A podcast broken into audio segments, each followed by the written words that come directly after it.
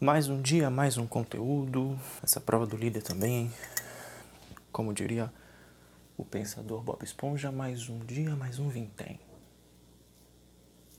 3, 2, 1. E aí, pessoal, este é o Tá na Rede, aqui na programação da TV Encontro das Águas. Informação e entretenimento em dois minutinhos para você.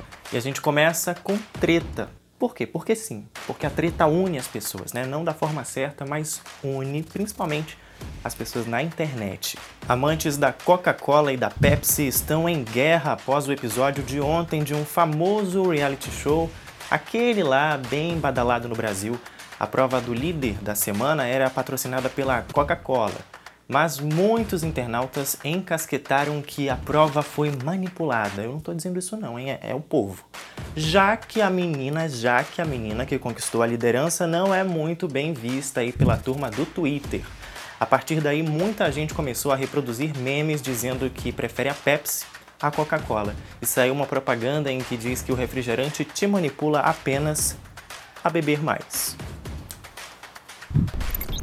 E olha só essas denúncias sérias que também estão rolando aí na internet. Em Goiânia, a filha de Floramide Oliveira Jordão, que é uma senhorinha de 88 anos, denunciou com um vídeo que a mãe não recebeu a vacina contra a Covid-19 na primeira aplicação. Segundo a filha da dona Florami, a profissional enfiou a agulha no braço da idosa, mas não injetou a dose do imunizante. Tenso, né?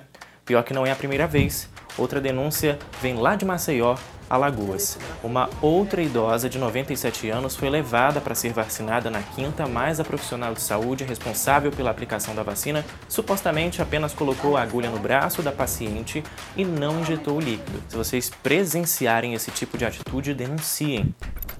Ah, e mais uma coisa, antes de ir embora, não esquece de passar nas redes sociais da TV Encontro das Águas, curtir e compartilhar este vídeo.